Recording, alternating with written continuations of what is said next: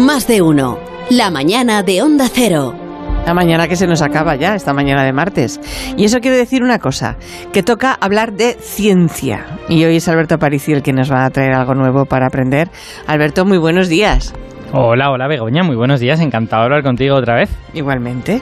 Y, para, aprender, sí, para aprender, para aprender hoy, y, y yo creo que lo que vamos a contar también va a sorprender a más de un oyente. Vale. Porque vamos a hablar de un descubrimiento que se publicó en Nature hace ahora unas semanitas y hace, eh, ya hace como casi dos meses, pero no lo he podido traer hasta ahora, que va sobre física nuclear. Ah, pues ya sé por dónde vas. Entonces va- la cosa tiene que ver entonces con las, con las centrales nucleares. ¿A que sí? Ah, pues no, pues en, en realidad no. O sea, es verdad que las centrales nucleares son una aplicación de la física nuclear, pero la física nuclear pues es la que estudia los núcleos atómicos y cómo, cómo están hechos, cómo se comportan. Y este descubrimiento en concreto de hoy en realidad tiene que ver con los fundamentos. Lo que nos ayuda es a entender cómo funciona la propia fuerza nuclear, ¿no? Para luego ya, Vale. ver, ya veremos cómo lo aplicaremos a lo que sea. Pero vamos a ver, así en, en resumen, ¿tú me podrías recordar em, eh, qué es la fuerza nuclear? Vale, sí, no, eso, eso es fácil. Para, para los oyentes que no haga mucho tiempo que no se planteen cómo está hecho el núcleo, pues es la fuerza que mantiene unidos los núcleos de los átomos. Ya los oyentes ya saben que los átomos son esas cosas de la que todos, de la que todos estamos hechos, que tienen electrones en la parte de fuera y en el centro tienen una cosa muy pequeñita, muy pequeñita, muy pequeñita, que son los núcleos y que están formados por protones y por, Begoña, ¿qué más cosas? Protones y, y, neu- Protones y neutrones. Y, y neutrones, Exacto, efectivamente. sí. Eso es, esas dos cosas están ahí reunidas, ese núcleo tan chiquitín, ¿no? Y la fuerza nuclear es la que apretuja los protones y los neutrones en ese espacio tan pequeñito. Y de hecho, es una fuerza muy difícil que no entendemos del todo bien, porque al ser un, un espacio tan pequeño, lleno de cosas, lleno de Mm. tantas cosas, con tantas propiedades, no es fácil de describir. Eh, por ejemplo, para que los oyentes se hagan una idea de una de las dificultades. Eh, ahí en ese espacio tan pequeño hay protones que tienen carga positiva, ¿no? Claro, y las- están, se están repeliendo los unos a La- los como locos. Eso es, las cosas de carga de la misma carga Sí, se sí. repelen, Sí, pero sin embargo están ahí juntos en un espacio muy pequeño. Eso es porque la fuerza nuclear es muy intensa y hace que se queden ahí juntos, ¿no? Ujú. ¿Y, y qué es lo que se ha descubierto entonces? Bueno, pues atención, porque eh, la gran Ah, mayoría redoble, de... redoble, perdona, hay que poner redoble. No, no tiene Zamorano redoble. Venga, a ver. La, la gran mayoría de núcleos son, como hemos dicho, tienen protones y tienen neutrones. Sí. Bueno, pues lo que se ha descubierto es que podemos tener también agrupaciones, una especie de núcleos eh, temporales, digamos, que están hechos solo con neutrones. Guau. Y en concreto este artículo lo que Sí. dice es que cuatro neutrones durante un tiempo muy pequeñín también se juntan para formar una especie, una cosa que es una especie de núcleo temporal, ¿no? Y eso, claro, yo te veo entusiasmadísimo. Ja. Eso porque es interesante. Pues eso nos preguntamos todos, señora, eso nos preguntamos todos. Alberto se nos ha colado una voz un poco rara, ¿no? Pero que ¿Dónde? le dije que se esperara, que se esperara que le pregunté. Que le... Bueno, eh, Begoña, que, que es que tenemos, tenemos un invitado especial que has- es una persona muy apasionada y se nos ha querido aquí eh, adelantar.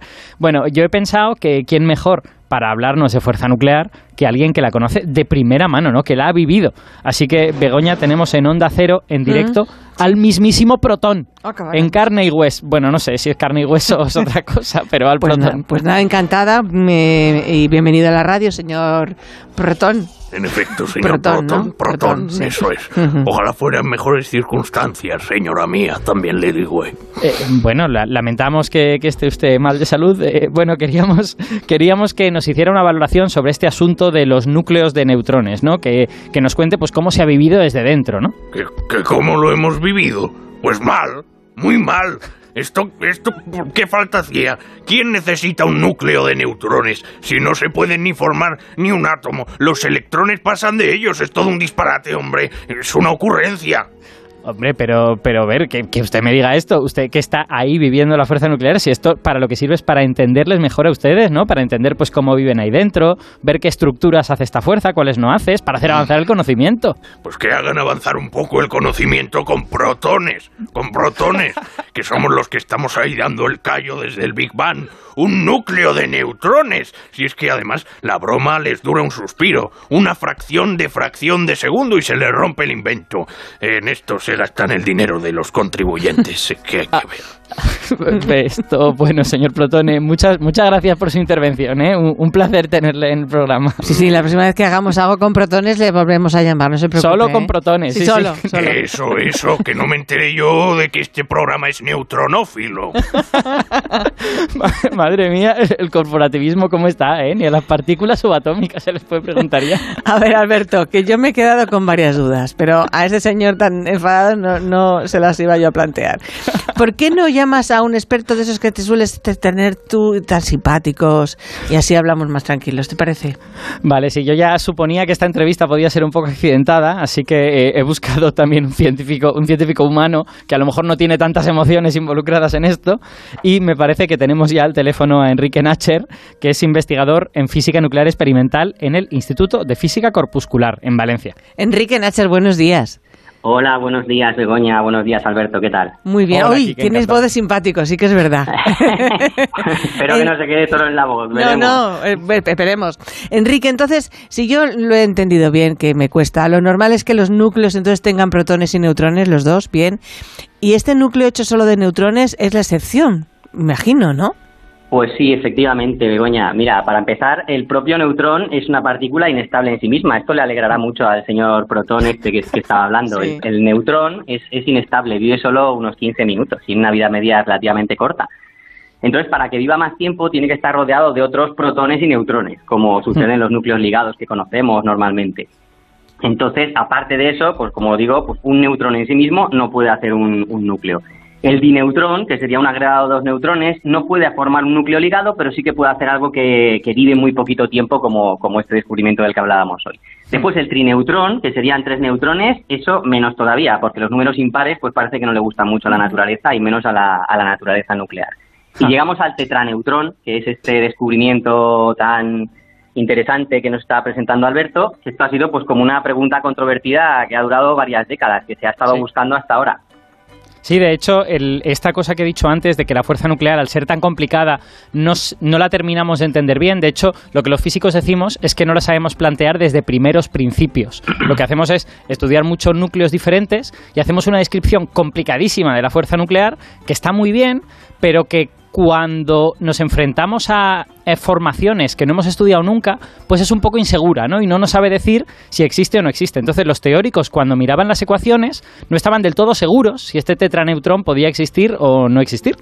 Efe- efectivamente, había varias. De hecho, hay pues varios modelos. En unos casos dicen que existe el tetraneutrón como una cosa ligada, en otros casos dice que para nada, y en otros Sí. dice que puede existir como una como eso que has llamado tú de un núcleo temporal, que es lo que nosotros llamamos una resonancia nuclear. En algunos Exacto. casos, pues parece que los, los modelos nucleares daban esto, pero hasta que uno no va y lo mide, pues no sabe cuál es la realidad. Claro. Ha dicho, ha contado Alberto que, mm, que claro, que este nuevo núcleo solo existe durante un tiempo muy, muy, pe- muy pequeño, muy corto. ¿A qué se debe esto? ¿Y, y, qué- y, y después qué le ocurre? ¿Muerte súbita o cómo es? pues más o menos. A ver, se debe a que en realidad no es un núcleo propiamente dicho, ¿vale? Aquí estamos abusando un poquito del lenguaje. Ah, Él ha hablado sí. de un Te núcleo engañando. temporal, ¿vale? Sí. Cuando hacemos un poco esto de la divulgación siempre tenemos que abusar un poquito sí. del lenguaje. No La- La, no divulgación es mentir de forma controlada, yo siempre lo digo. Exacto, es, es acercar a la gente al conocimiento este tan complejo a base de simplificaciones, ¿vale? Bien, bien, Entonces hemos simplificado en el lenguaje.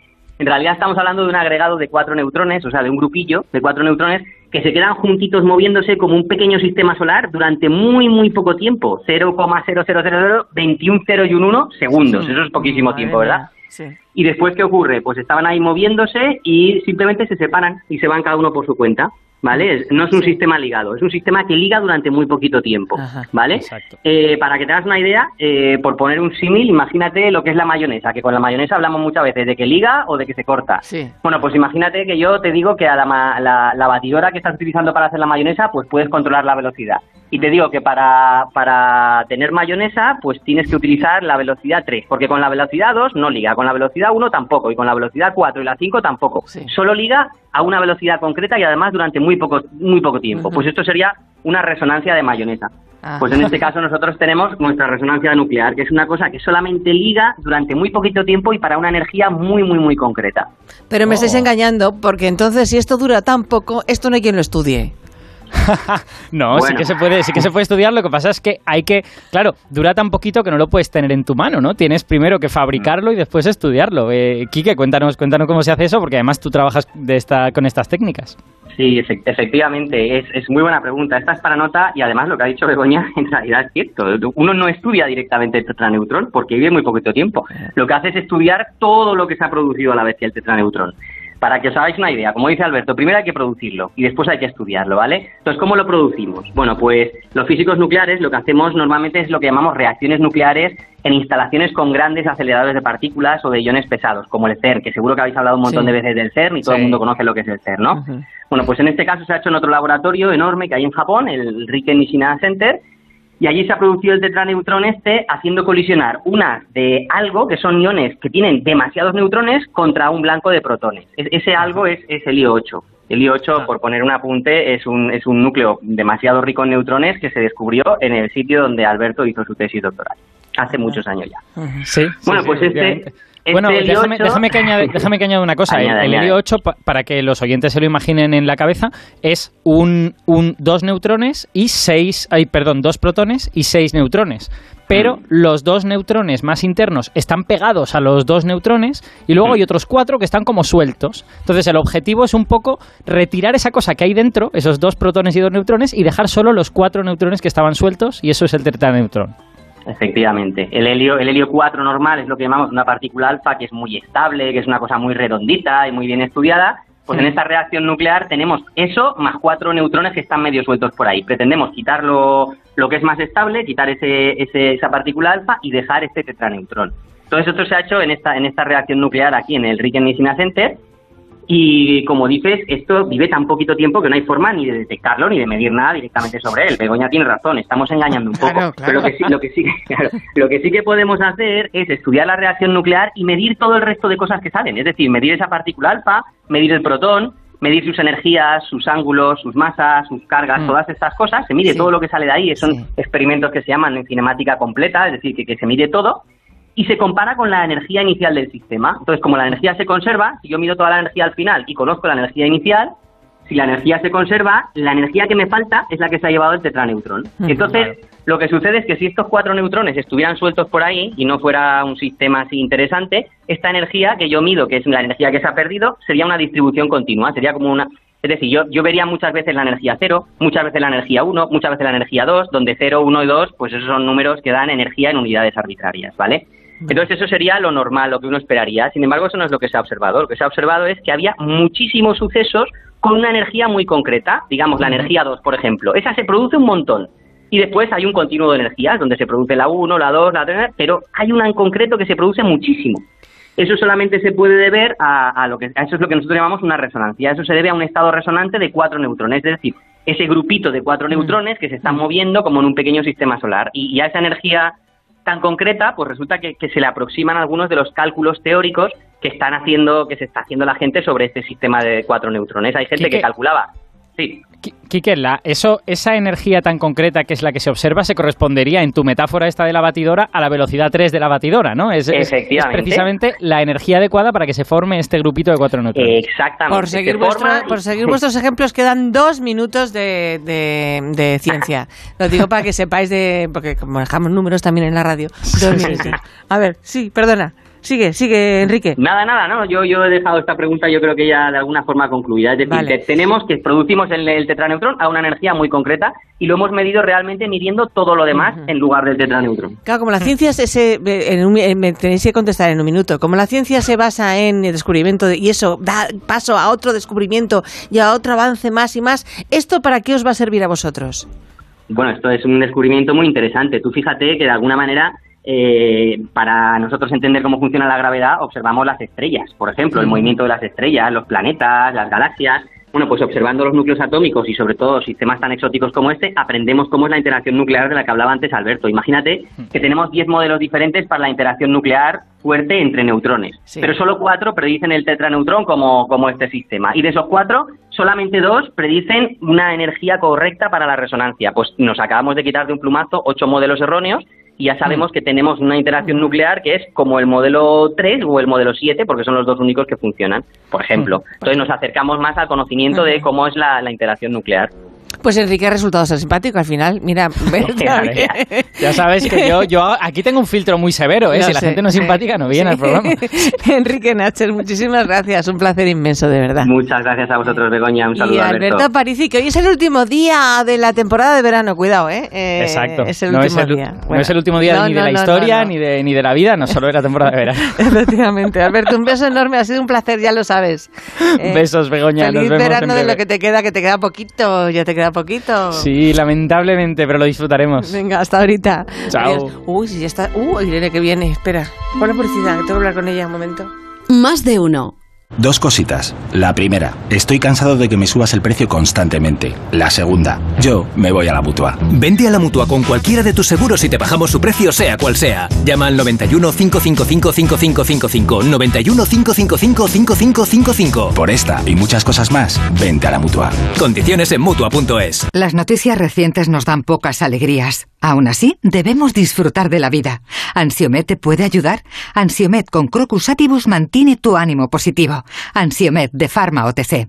Muy pronto, Por fin ha encontrado al hijo que buscaba. todo cambiará en un instante. Omar, puedes abrazar a tu madre. Lo vas a pagar caro aquí. Quiero que sepas que ni yo ni mi madre te queremos en nuestras vidas. Hermanos, hoy a las 11 menos cuarto de la noche en Antena 3. Ya disponible en A3 Player Premium.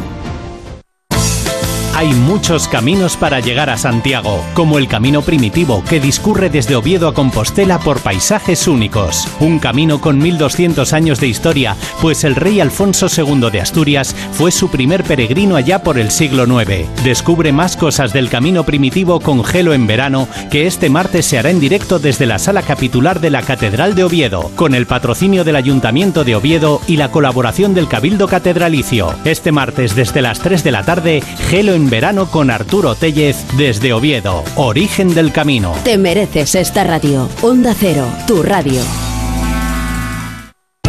Programa de radio está tan vivo que casi nunca acaba siendo lo que uno quiere. Porque la radio se mueve contigo, se adapta a lo que pasa en la calle y a ti. Te acompaña las 24 horas del día con noticias, tertulias, anécdotas, humor, con historias que conectan contigo.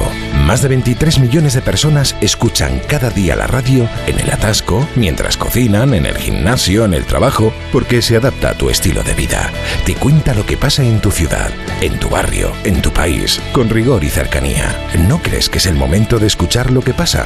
El valor de la radio.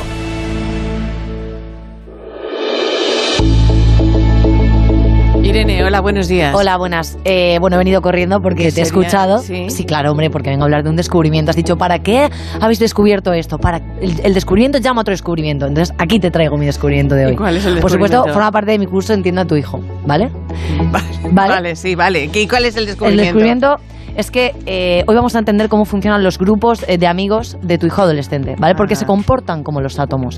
Tú te crees que es una, una cosa indivisible y es mentira, tienen partículas, ¿vale? Yo he descubierto tres. Está el adolescente neutrón, que no tiene eh, ni carga positiva ni negativa, vamos, que es lo que viene siendo más oso que un pan sin sal, pobrecito, y que va a estar pues toda la comida eh, cuando tú le invites con el teléfono, el flequillo así que no le ves los ojillos, pero ese no te da mucho problema. Es el, el- ese el es más. Luego está el protón, Sí. que es una partícula pequeña con carga positiva, que está en todos los grupos. Vamos, el- la traducción es que es el que corta el bacalao y que rima con todo lo malo. Botellón, presión, cabrón. Cabría la posibilidad de que alrededor de este protón también estén orbitando otro grupo que son los adolescentes electrones, que estos no tienen carga positiva y orbitan alrededor del núcleo. Vamos, que estos cuando dice el protón, me voy a tirar de un puente. Él ya lleva ahí en el puente 80 años. Espera, Ya, claro ya, que sí, protón, a mis brazos. Ya. Y nada, entonces Pues nada, es bien. importante que conozcas esto para que no haya una explosión atómica, no una bomba atómica en tu casa. Y yo quería, Pues quería decírtelo. Gracias por Nada, avisar. Está nada. muy bien. Gracias, Irene. Mañana. todo mañana investigación, más. ciencia, ciencia. Volvemos mañana. A las 7, creo. A las 6, a las 6 en Canarias. Sí, ¿Mm? sigue siendo 6 en Canarias. Pase un gran día con, con Onda Cero. En Onda Cero, más de uno.